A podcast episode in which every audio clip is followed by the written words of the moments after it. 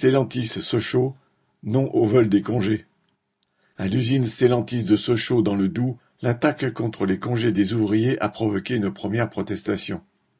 Vendredi 26 janvier, à l'appel de la CGT de l'usine, environ 200 ouvriers de fabrication et de logistique ont débrayé. Ce projet a fait discuter et réagir les ouvriers. Beaucoup disaient, citation, deux semaines de congés ce n'est pas possible, c'est du jamais vu. Et d'autres, si on n'a que deux semaines cet été, je fais grève.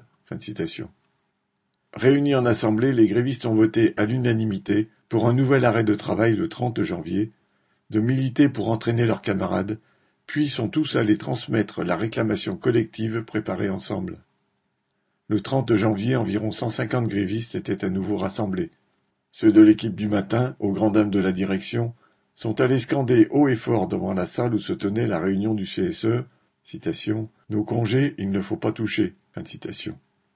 Tous ont voté pour continuer le 7 février, lendemain de la troisième réunion direction syndicat sur les congés. Ces débrayages ont été des premières actions à l'annonce par la direction du lancement de la production de la Peugeot E3008, prétextée pour réduire les congés d'été. À Sochaux comme ailleurs dans le groupe, Stellantis, la politique du patron est de s'approprier le temps libre des travailleurs au gré des aléas de la production. Allongement des journées à l'usine, samedi travaillé, jour non travaillé, le tout souvent annoncé au dernier moment et suscite parfois des débrayages. Les travailleurs de l'usine, qui ne veulent pas qu'on leur vole le peu de liberté auquel ils tiennent au regard d'une année de travail, n'ont pas dit leur dernier mot. Correspondant Hello.